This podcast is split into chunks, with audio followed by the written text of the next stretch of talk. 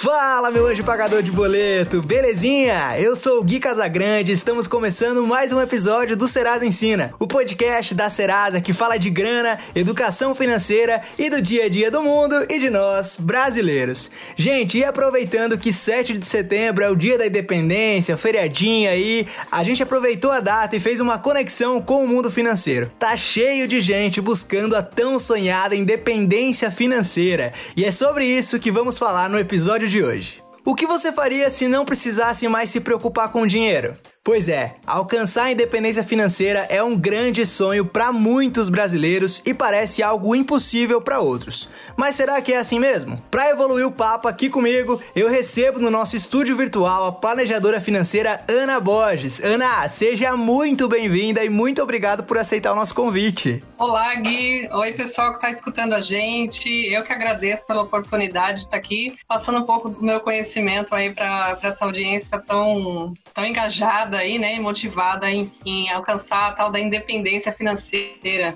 Show de bola. Muito, muito bom. Bom, Ana, pra gente começar a aquecer os motores por aqui, a gente tem uma forma de apresentar os nossos convidados um pouquinho diferente aqui no podcast. Então, não sei se você já percebeu, mas quando a gente vai se apresentar em algum lugar ou para algum público, a gente sempre fala o nosso nome, a nossa idade, o que a gente estuda ou estudou, onde a gente mora, com o que a gente trabalha. Eu gostaria de te desafiar a se apresentar sem utilizar esses itens. Você topa? Topo, vamos lá, né?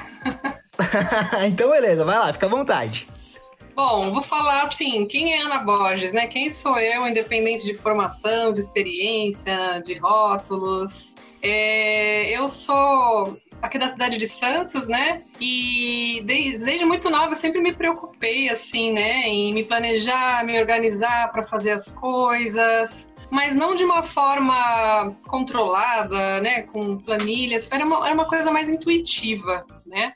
Só que uma curiosidade uhum. interessante, é até interessante para quem está ouvindo, que eu originalmente eu não vim da área de finanças, né? Então, desde muito nova eu sempre fui da uma área mais de comunicação, uma área mais artística, né? Tanto que a minha formação, a minha graduação, eu fiz na área de publicidade, né? Fiz publicidade e propaganda, é, que é totalmente, né? A, a princípio fora da, da área de finanças. E aí Sim. tem uma, uma curiosidade muito interessante que na época da faculdade eu era totalmente desorganizada nessa questão de finanças, né? Não, não entendia essa coisa de banco, juros, limite, crédito, não entendia nada disso.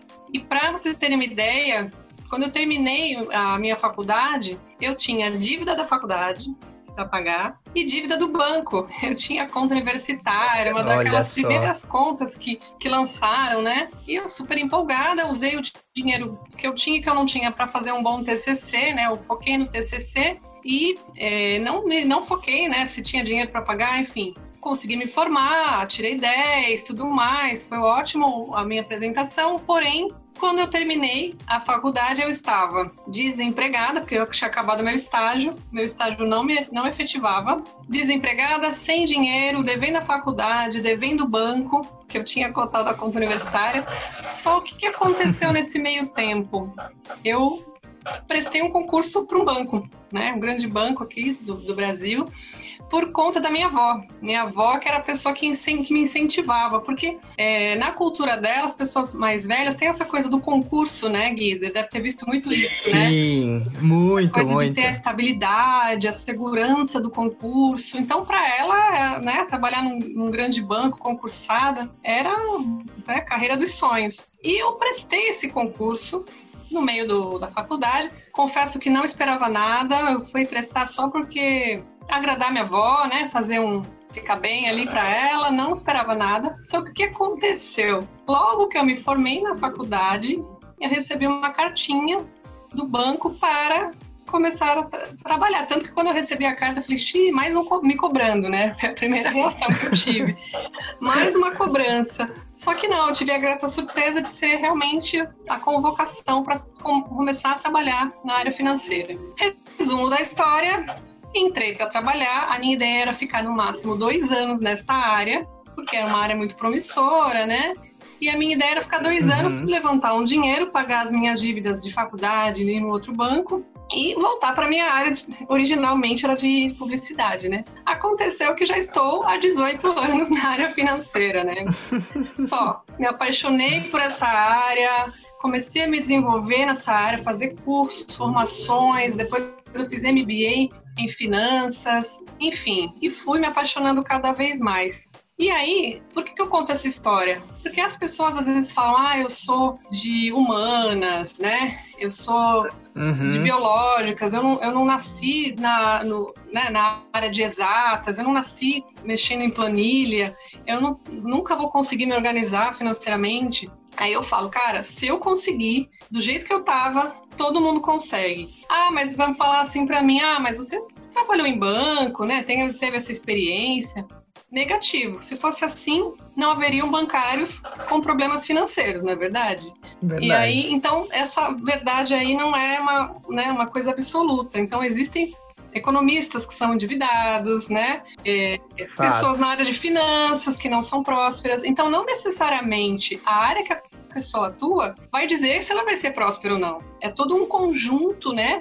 de conhecimento, de informação, de habilidades que você vai adquirindo, que você vai é, somando aí e vai gerando um resultado que te leva à tal da independência e liberdade financeira. Verdade, sem dúvida nenhuma. Pô, muito legal, adorei essa, essa apresentação. Você já conseguiu aí trazer uma visão 360, já se apresentou, já entrou um pouco no assunto que a gente vai conversar aqui nesse episódio. Então já, já achei incrível, já, já entendi as habilidades de comunicação aí bem evidentes. legal. Bom. O primeiro tópico que eu quero trazer aqui para nossa conversa, Ana, é a questão dos tipos de independência financeira. Muita gente acha aí que a independência financeira tá ligada a você ter milhões e milhões de reais, e não necessariamente precisa ser assim, né? Exatamente. É, a, a, a independência financeira, a liberdade financeira é algo muito particular, né, Gui? Que, que acontece? As pessoas elas têm o hábito, às vezes, de se comparar com outros, né? Se comparar com aquela pessoa que é milionária, bilionária, aí dá aquele, aquele vazio lá dentro, fala, nossa, nunca vou chegar lá. E não necessariamente, né? A independência financeira é você ter o seu dinheiro trabalhando para você, para que você banque o seu padrão de vida. E o padrão de vida é aquele que você estabeleceu, que você escolheu como algo confortável para você. Exato, exato. Eu acho que é, um grande erro que a, que a gente comete como um todo é a gente ficar comparando demais, né? A gente fica comparando a nossa realidade com a realidade do outro. E eu sempre falo que quando a gente fala de, de vida financeira, da questão é, pessoal de finanças, cada, cara, cada realidade é uma realidade, não adianta a gente comparar. Cada um tem o seu salário, cada um tem o seu gasto de luz, cada um tem o seu gasto de aluguel, a parcela da casa, ou já conseguiu quitar, mas tem um outro tipo de investimento. Então, assim, é muito individual e não não cabe esses tipos de, de, de comparação, né? Mas um ponto que eu acho que é muito importante é você entender exatamente é, qual é o seu padrão de vida e quais são essas contas que compõem esses gastos para você buscar essa independência, né? Exatamente, perfeito. Então, tanto quando nos meus atendimentos, né, é, eu trabalho com processo de coaching financeiro, consultoria financeira. Ah, qual que é a diferença, Ana? No coaching, por exemplo, a gente trabalha um pouco antes do número, da planilha, né? A gente trabalha exatamente isso, a pessoa entender é, onde ela está hoje, qual que é a realidade, a sua realidade hoje, né? Qual que é o seu padrão de gastos? É, o, padrão, o padrão de vida que você tem hoje, você está confortável? É algo que realmente te traz felicidade? Ou você está mantendo esse padrão de vida por conta de pressão de família, de amigos, do meio que você convive, né? Hoje a gente tem a tendência aí muito grande do minimalismo, né? Que é você, é o tal do menos é mais, você ter menos bens, menos consumo, é, pensar um pouco mais em sustentabilidade, pensar nas próximas gerações. E quando você pensa dessa forma, é muito libertador, né? Que a gente começa a ver que não precisa de tanta coisa assim, de tantos bens, não necessariamente você precisa ter uma casa própria, não necessariamente você precisa ter um carro na garagem. Uma curiosidade interessante é que eu sou uma pessoa que sempre tive carro, né? A vida inteira. Uhum. Meu primeiro carro é, eu comprei, né? Trabalhando no banco, os meus primeiros salários. Sempre trocava de carro, sempre carro zero. E há pouco mais de dois anos eu fiz essa transição, né? Hoje eu não tenho mais carro, né? Porque eu coloquei no, na planilha, coloquei nos números e realmente percebi que eu estava pagando para ter carro. Era um luxo, na verdade, desnecessário. Né? Porque eu tinha de gasto com combustível, é, IPVA, seguro, manutenção, garagem, as multas, né, que surgem, né, que vem do nada, vem do além, né, que eu brinco. Sim. E aí eu comecei a colocar no papel e eu falei, cara, eu tô pagando por um luxo que é desnecessário. E aí foi todo um trabalho psicológico, né? De eu me ver sem carro, imagina uma pessoa com a vida inteira com carro. E aí eu fui trabalhando isso, eu fiz um teste, eu fiquei dois meses com o carro na garagem, fingindo que eu não tinha o carro, para me adaptar, fazendo tudo que eu precisava fazer com outros tipos de transporte. Olha até eu me sentir bem e falar, cara, agora é o momento, agora eu vou vender esse carro. O carro já estava quitado, né? Eu comprei ele à vista, então eu peguei o dinheiro, investi, enfim. Então eu ganhei, eu ganhei de duas formas. Eu ganhei porque eu deixei de ter as despesas que eu tinha, era um passivo, né? Aquele carro para mim.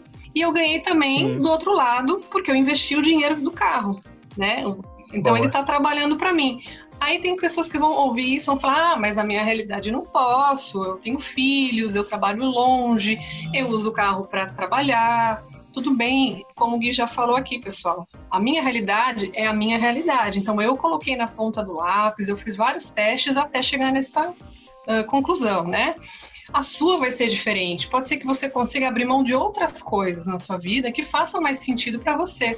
Então, uma coisa que eu não, que eu não gosto é está tendo uma onda muito grande, né, de, de blogueiros, youtubers, muitas, muita, muitas pessoas na mídia falando de finanças. E, e aí você vê muitas pessoas dando fórmulas prontas. Tá? Uhum. Se eu puder deixar um conselho só para vocês aqui, fujam de fórmulas prontas, tá? Nossa, concordo 100%. Concordo Concorda? 100%. É, então, por quê? Concordo Chega muito. Chega alguém e fala assim: não tenha carro, venda seu carro. E você vai lá, não, o blogueiro X falou que eu não, não posso ter carro. Aí você vende. Ah, uh, não ponha dinheiro na poupança, por exemplo. Ponha tudo em ações. Aí você tira o teu dinheiro da poupança, põe em ações, porque o youtuber, né, não sei das quantas, falou. Cara, você vai ver que no final das contas, o resultado vai ser pior do que estava antes. Por quê? Você não avaliou se aquilo, aquele conselho, aquela orientação está de acordo com a sua realidade. Né? É tudo muito único, Exato. né? Então acho que vai, isso vai de encontro a isso, acho que o que você falou, né? 100%. E, e, e, muito no lance do objetivo, né? Aquilo que esse youtuber, esse influencer de educação financeira está trazendo, eu acho que pode somar sim. A gente deve levar em consideração todo o conteúdo que a gente tem aí disponibilidade para acessar gratuitamente. Mas será que isso tem relação com o meu objetivo de vida? Será que isso está conectado com o que eu quero para mim daqui 10 anos, daqui 15 anos, daqui 50 anos, com um grande sonho que eu quero alcançar? Ou quando eu, quer, quando eu quiser alcançar de fato a minha independência financeira? Então acho que esse é o grande detalhe, né? Né? Cada um tem um objetivo, cada um tem que saber aonde quer chegar para então definir se aquilo, se aquela regra pode ser aplicada na própria vida ou não. Perfeito, exatamente. Então, exatamente isso. É as, as iniciativas são válidas, porém a gente tem que sempre entender em qual contexto aquela, aquela orientação está sendo é, apresentada, né? Cada contexto vai ter um viés diferente, vai ter um resultado diferente, né? Então a gente, eu sempre trabalho com os, meus, com os meus clientes a questão do, do autoconhecimento primeiro, né? Então o primeiro nível, primeiro passo de qualquer planejamento financeiro de sucesso é você se conhecer.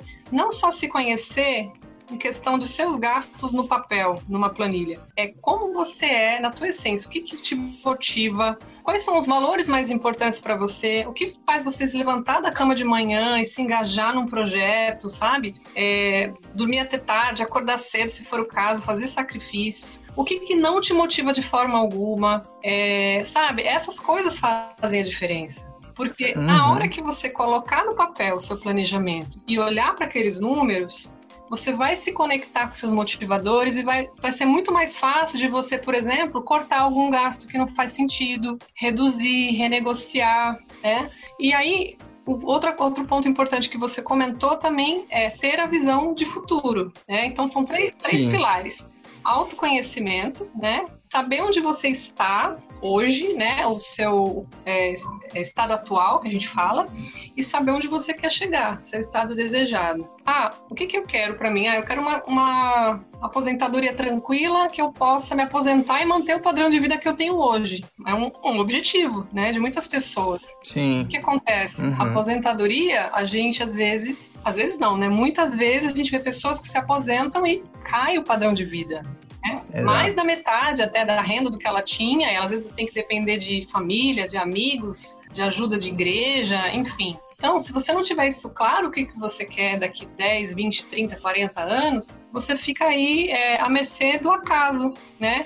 Então, se teu objetivo é manter seu padrão de vida quando aposentar, você vai procurar fazer escolhas hoje, investimentos que te levem a esse objetivo. E aí, tudo aquilo que não fizer sentido, que não for atrelado a, a esse objetivo final, você vai descartando no caminho, você vai trocando, você vai colocando outras escolhas no lugar.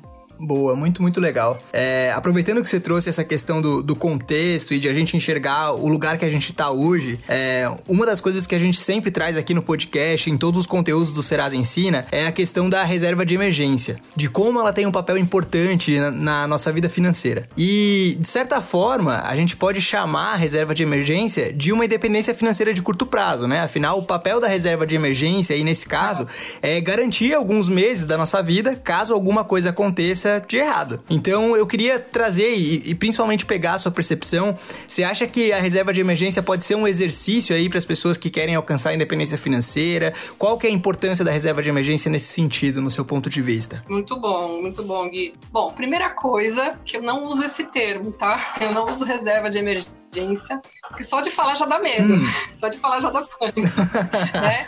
Eu uso um termo Boa. um pouco diferente, que é colchão de segurança, tá? Legal. Porque colchão, você pensa o quê? É um lugar que você vai deitar, tranquilo, vai relaxar. Segurança, né? Uhum. Que vai te dar aquela base para você tomar suas atitudes dali para frente. Então, é, um, só antes de eu comentar esse assunto, eu quero só fazer uma observação as palavras que a gente usa e a forma como a gente coloca as coisas tem muito poder e influenciam muito nas nossas decisões, né? E nos nossos resultados. Então, é, mesmo estando há 18 anos a, atuando com finanças pessoais, né? Nos últimos quatro anos eu comecei a me especializar também na parte comportamental. Né? Então hoje eu sou trainer em análise de, de perfil comportamental.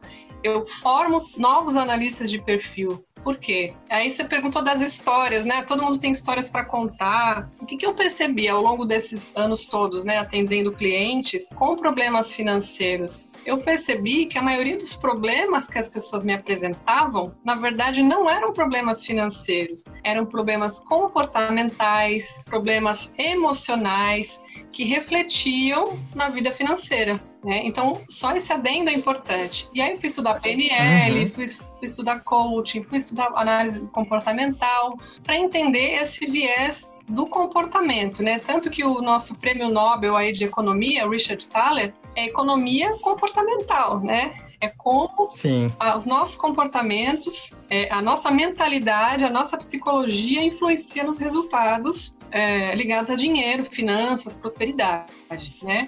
Fazendo essa observação, vamos voltar agora para a reserva. Então, quando você fala reserva de emergência, a pessoa já tem um, já cria um bloqueio no inconsciente dela, porque ninguém quer passar por uma emergência, não é verdade? Né? Verdade. Em sem consciência, ninguém quer. É que nem quando a gente fala de seguro de vida, né? Ah, não, imagina, seguro de vida não, não vou morrer tão cedo, né? As pessoas falam isso. E aí a gente é muda o termo, a gente fala proteção. Porque é muito mais fácil uma pessoa adquirir uma proteção do que adquirir um seguro de vida, mesmo sendo a mesma coisa. Uh, dando essa introdução toda, então, vocês que estão aí escutando a gente, primeiro passo, né? Você deve estar pensando, ah, mas qual o primeiro passo que eu tomo uh, em direção à minha independência financeira? Primeiro, se conhecer, conhecer seu, o seu orçamento, conhecer o seu padrão de vida hoje e começar criando o seu colchão de segurança financeira. O que, que é isso? É aquela reserva que você tem aí com as, todas as suas contas pagas de seis meses a 12 meses.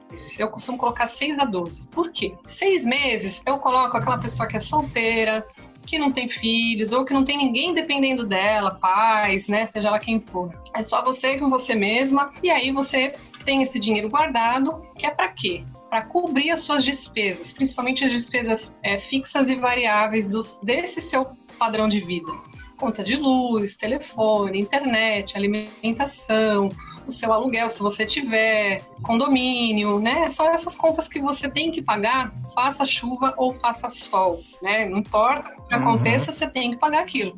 Então, quando uma das primeiras coisas que nós fazemos nas aulas é fazer esse diagnóstico, né, para a pessoa visualizar como ela está hoje, e nesse diagnóstico ela separa o que, que é essencial para ela sobreviver ali, ter as contas pagas, o nome dela não ir para o Serasa, né?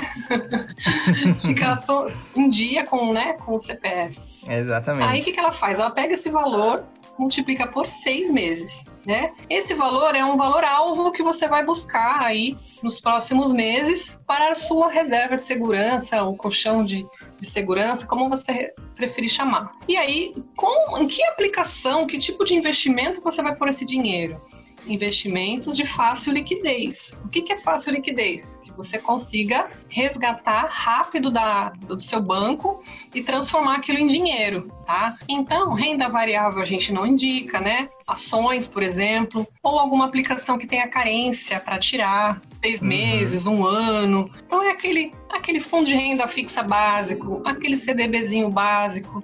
É aí que você vai colocar o seu dinheiro. Aí, eu tenho certeza que vai ter gente que vai perguntar assim, Ana, mas essas aplicações não estão rendendo nada. A Selic 2% ao ano, não vai render nada essa aplicação. Colchão de segurança não é para ter rentabilidade alta. Tá? Exato, o máximo exato. que tem que ter é cobrir a inflação, tá? Cobrir a inflação tá ok, porque vai manter o padrão aí de poder de compra do seu dinheiro. É para isso. Aí, aconteceu uma emergência, você foi demitido, você ficou doente, principalmente para os profissionais liberais. Agora, na pandemia, a gente viu muito essa questão, né, das pessoas que não podiam, por exemplo, é, trabalhar, né, profissionais liberais, vendedores, Sim. que não podiam trabalhar e precisava dela estar tá ali, às vezes, atendendo, né, uma esteticista, por exemplo, uma cabeleireira, né, deixou de trabalhar nesse período, não teve renda. Como é que manteve as contas em dia? Muitas pessoas precisaram recorrer ao, ao auxílio emergencial do governo para poder é, aliviar um pouco as despesas. Agora, se você tem a sua reserva de pelo menos seis meses, é muito mais tranquilo. Já começa a criar sua independência financeira, como você falou, Gui, né? Pô, teve pandemia? Não, eu tô tranquila porque minhas contas estão seis meses pagas. Isso no mínimo, tá, pessoal? Exato. Doze meses Exato. eu coloco para quem tem filhos pequenos, que ainda dependem de você, que estão na escola, podem ficar doentes de uma hora para outra, ou que tem pais, né? Às vezes tem pais mais, de mais idade, que você que cuida, você que sustenta. Então, faz, seja por Deus, eu tenho, eu tenho um viés um pouco mais conservador aí do que a maioria. Uhum. Então, eu falo para uhum. fazer uma, uma reserva de 12 meses. E, e é isso, né? Acho que para iniciar, ah, o caminho é esse. É, eu acho que a, a, a, o colchão de segurança, então eu vou adotar a palavra porque eu gostei do termo.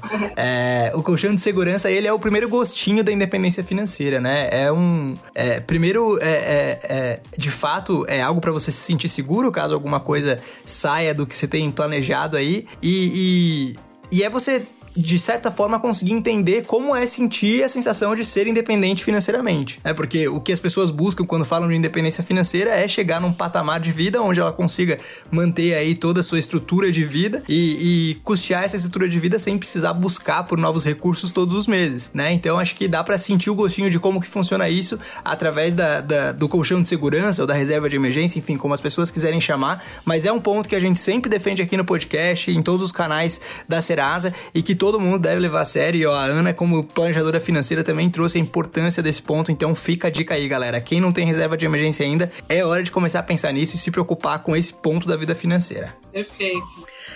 Agora, um ponto que eu acho fundamental no lance da independência financeira, Ana, é saber exatamente aonde se quer chegar, né? Afinal, muita gente fala: nossa, eu queria tanto ser rico, eu queria tanto ter muito dinheiro, mas o que de fato significa ser esse rico, esse ter dinheiro? Então, assim, é, baseado na sua experiência, e agora eu queria que você viesse muito com histórias, uhum. assim.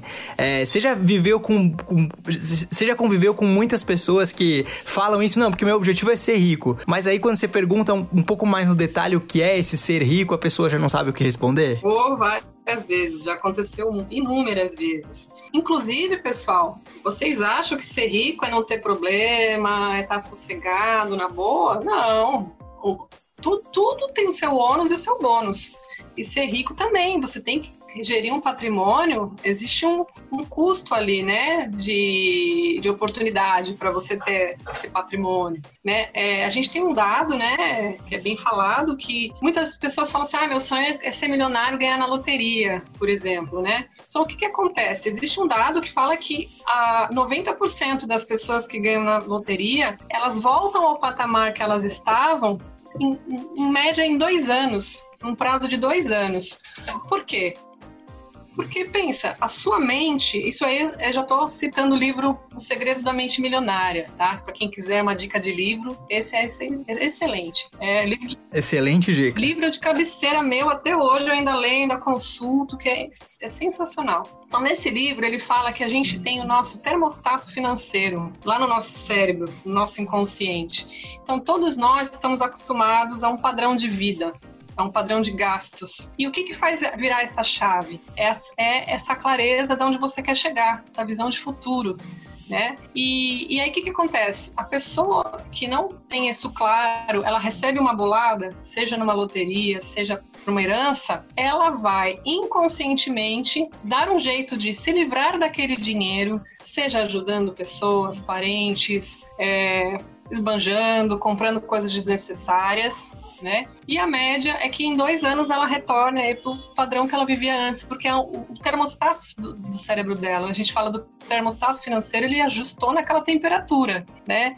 Então, uhum. se você é uma pessoa que ganha 5 mil por mês, você pode receber 5 milhões, 10 milhões na loteria, que inconscientemente você vai tomando atitudes para que você volte a esse padrão. É, aí, falando de histórias agora, né? É, eu, nesses anos todos trabalhando na área financeira, é, eu já tenho de clientes desde os mais humildes, de menor renda, né, até clientes milionários, que são os private, né, do banco. E o que, que eu percebi nesse, nessa experiência? Que não necessariamente a pessoa que é rica tem a mentalidade próspera e a pessoa que é pobre não necessariamente tem a mentalidade de escassez, né, de não, não prosperidade. Ah, deixa eu, explicar, uhum. deixa eu uhum. explicar isso. Eu já vi pessoas que ganhavam super pouco fazer milagre com o dinheiro. Então, às vezes, ganha um salário mínimo, dois, e consegue guardar dinheiro, consegue poupar para o futuro, é, criam outras fontes de renda. Isso é uma dica bacana também de se falar. É que a maioria das pessoas, a gente é meio que formatado para ter só uma fonte de renda, né? É, a gente vai para a escola, se for, é, faz um vestibular, escolhe uma faculdade, se forma para trabalhar num bom emprego, fica lá até se aposentar e, se Deus quiser, ter uma velhice tranquila. Só que, aonde está escrito isso, que você só pode ter uma fonte de renda? Em que cartilha, em que regra? Não existe isso. Então a gente não é ensinado na infância, na juventude, a já começar a pensar em múltiplas fontes de renda, né? E aí eu vejo já, eu, nesses anos de experiência, eu vi muitos, muitas pessoas que ao longo dos anos foram prosperando por ter essa mentalidade né, de multiplicar fontes de renda, de poupar para o futuro. Enquanto eu já vi pessoas com rendas altíssimas, de 40, 50 mil, é, coisas assim absurdas, que eram endividadas. Uhum. Tá? Então, você achar que às vezes a pessoa, de repente, passou num concurso e tem uma renda aí de 40 mil reais por mês, que a vida dela tá às mil maravilhas, não necessariamente, tá? Tem pessoas muito endividadas com patrimônio, com rendas altíssimas. Às vezes você vê, mora numa mansão, numa casa maravilhosa, mas aquilo está dado em garantia para o banco, ela não pode vender, enfim, tem várias situações por trás que você nem imagina né? Então acho que fica aí essa dica aí da, é, dessa questão de você ter essa visão de futuro, ver o que conecta com você, com seus valores, pensar em multiplicar fontes de renda desde cedo tá? O que você pode fazer hoje? Quais são as suas habilidades natas? Eu falo muito isso. Sempre me perguntam, ah, Ana, mas o que, que eu vou fazer, né? O que, que eu posso fazer de, de diferente, de renda extra? Todo mundo tem uma habilidade que todo mundo elogia, que todo mundo pede conselho, pede ajuda, né? É, o Gui, por exemplo, ele sempre deve ter escutado os amigos pedindo ajuda para ele para alguma coisa. Ai, como é que eu faço para resolver isso? Se você pensar, você vai lembrar. Ah, sempre me pedi para nisso. Isso aí é um dom seu. Essa coisa que todo mundo vem te pedir ajuda, te perguntar, é uma habilidade que você tem que às vezes você nem percebe que tem. E isso pode se tornar uma grande fonte de renda extra para você, tá? E isso aconteceu comigo. Por quê? Eu atuando no banco, eu sempre essa área de comunicação sempre foi muito forte em mim, né, de me comunicar, me conectar com as pessoas. Então eu sempre tive muita facilidade em vendas, né, de bater as metas. É, ah, banco tem meta, né, é difícil. Cara, eu nunca tive eu nunca tive dificuldade em bater meta, porque eu sempre tive essa facilidade de comunicação. Né, empatia, se colocar no lugar do outro, entender a necessidade do outro. É, é, tem uma, um, uma onda aí também de pessoas falando mal, né? Ai, seu gerente do banco só quer te enganar, seu gerente do banco só quer te oferecer os produtos que interessam ao banco. Não necessariamente, pessoal. Toma cuidado com essas verdades absolutas. Eu sou exemplo. Verdade, de... verdade. Eu sou prova viva disso. Os meus clientes até hoje me procuram, pedem ajuda, pedem conselho. Nunca tive uma reclamação, porque eu sempre me coloquei no lugar, eu sempre pensei, isso que eu estou oferecendo para ele, eu compraria? Eu oferecia para alguém, eu ofereceria para alguém da minha família? Então é questão da autorresponsabilidade, né? É algo muito é, pessoal de cada um. Não dá para se generalizar e falar que todos os gerentes vão te sacanear, vão te passar a perna. Claro Verdade. que. Excelente o ponto que você né? trouxe. Claro que isso, isso aí dá até tema para um outro, um outro podcast. Dá mesmo, dá total.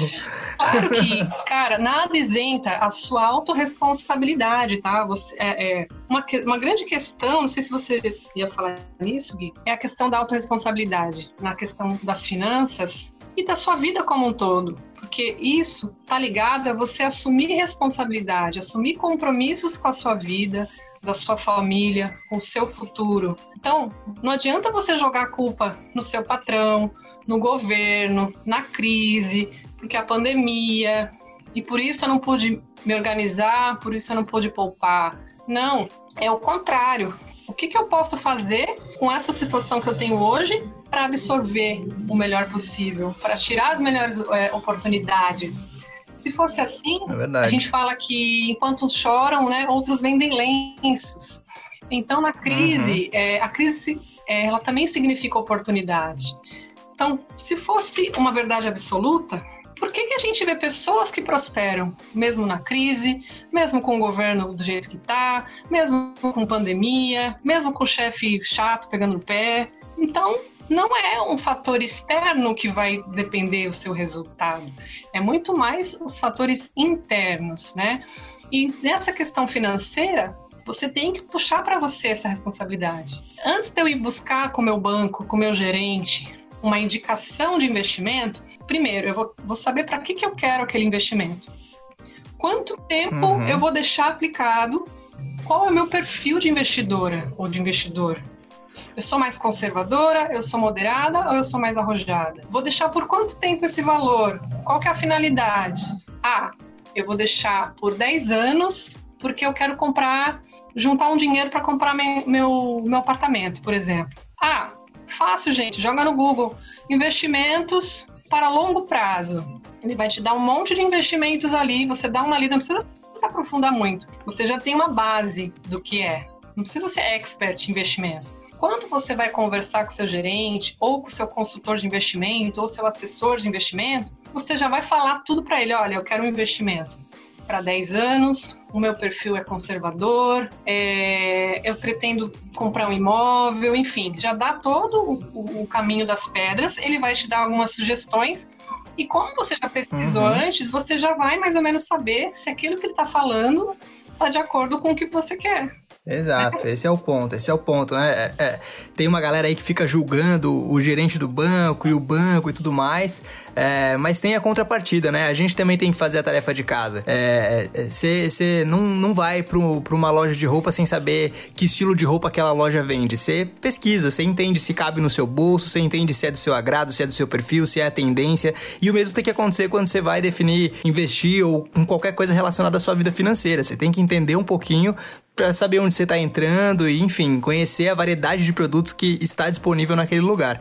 Então, é, é, tem uma, uma onda aí que eu, que eu acho também de certa forma negativa, da maneira como como estão atirando pedra, e é responsabilidade sim da gente, como cliente, como investidor, como, enfim, uma pessoa responsável com as próprias finanças, entender, se inteirar desse contexto para garantir que o dinheiro está indo para o lugar certo e principalmente de acordo com o objetivo que a gente tem, né? Perfeito, exatamente. Falou tudo. Isso aí. Show, show de bola, Ana. Bom, a gente tá chegando ao fim do nosso papo, eu tô adorando, eu adorei. Foi um papo que eu fiquei mais ouvindo do que falando e eu acho incrível quando tem esses podcasts, porque eu aprendo pra caramba, eu acho isso muito legal. Mas a gente tem uma pergunta fixa aqui no nosso podcast e eu queria fazer essa pergunta para você. Qual o significado da palavra dinheiro pra Ana Borges? Dinheiro é um valor, é um meio, tá, pessoal? Dinheiro para mim, pode ser que não seja para você, mas eu sempre falo isso para os meus clientes. Dinheiro é uma ferramenta, dinheiro é um meio que pode tanto te levar para sua vida próspera, sua independência, sua liberdade financeira, como também pode te levar aí a, a falta, a escassez, a, a brigas, né, a desavenças, enfim, é um meio como qualquer outro, né? Assim como a gente, por exemplo, uma faca, ela pode servir tanto para cortar seu pão, como pode ser um, um objeto é, letal, o dinheiro é a mesma coisa, é meio. Então, é um meio que você pode transformar ele no seu maior aliado na realização dos seus objetivos. Pensa assim, o dinheiro é o meu melhor amigo e aí tudo vai mudar. É verdade. Show de bola, muito bom, Ana. Bom, muito obrigado por aceitar o nosso convite, obrigado por vir aqui conversar com a gente. E agora eu queria deixar espaço aí para você contar um pouquinho é, sobre o seu trabalho, como as pessoas podem, podem te encontrar nas redes sociais. Eu sei que você tem o seu podcast também, né? Então aproveita aí e conta pra galera, pra galera continuar em contato com você e principalmente continuar consumindo o seu conteúdo, que é muito bom e muito legal. Obrigada pela oportunidade, tô bem feliz também de ter participado. Foi ótimo, passou voando, né? Nem percebi, passou já também. Né? E esse sinal que tava bom. A gente, entramos em flow, né? Que a gente costuma falar. Exato. É, bom, bom, pessoal. É, hoje eu tô com um projeto para mulheres, tá? É, durante muitos anos eu atendi homens, mulheres, famílias, enfim. Hoje eu tô com um projeto é, de educação financeira para mulheres. Aí você vai perguntar por que mulheres? Porque ao longo desses anos eu vim percebendo uma carência muito grande de educação financeira muito forte nas mulheres, né? Uma falta de educação financeira muito forte nas mulheres. Porque foi algo que durante muitos anos a gente viu que era coisa do homem, é do marido, é do irmão mais velho, é do pai, né? E a, as mulheres uhum. meio que deixavam isso, delegavam isso para o homem fazer, né? E hoje eu já passei por muitas situações, já vi muitas histórias por exemplo, de mulheres que tudo que resolvia era o marido. Aí o marido ficava doente, internado no hospital, ou vinha a falecer, e da noite para o dia ela tinha que resolver toda a vida bancária, né? É, coisa que ela nunca fez na vida. E aí eu fazia também um papel meio que de psicóloga, né? Para acolher aquela mulher, ensinar, às vezes, coisas, uhum. coisas básicas que ela nunca tinha tomado consciência. E a minha missão de vida né, é levar transformação para a vida das pessoas através da educação financeira. E mais fortemente ainda, eu estou com esse projeto de levar é, essa transformação de vida para as mulheres, tá?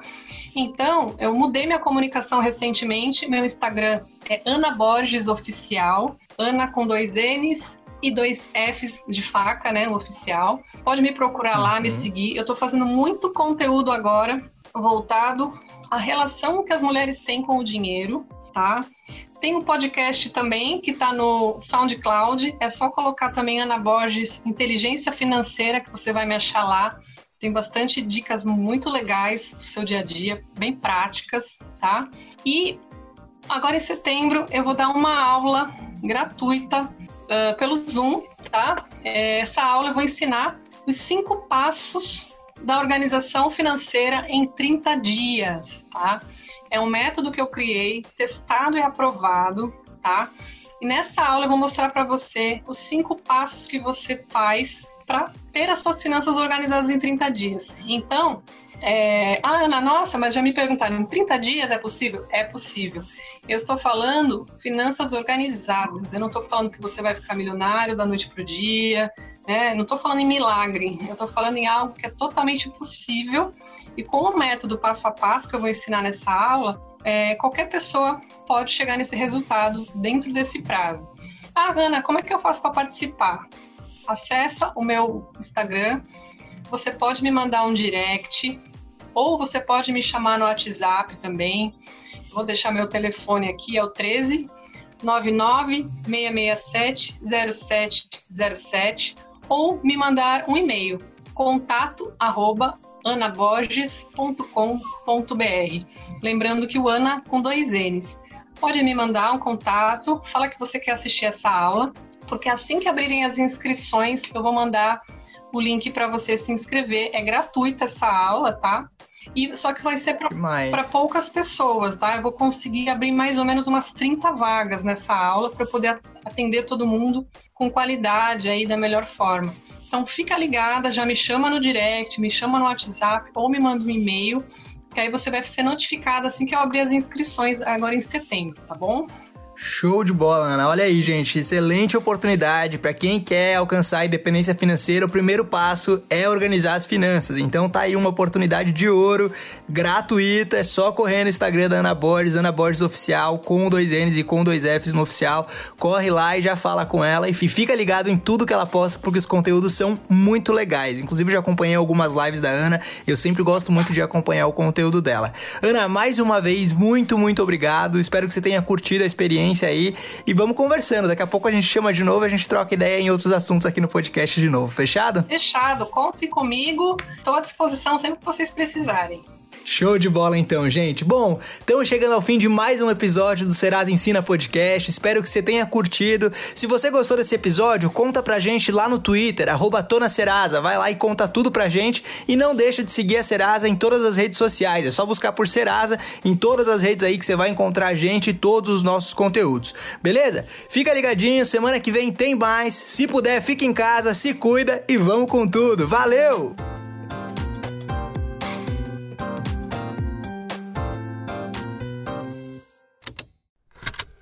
Esse programa foi produzido pela Estalo Podcasts.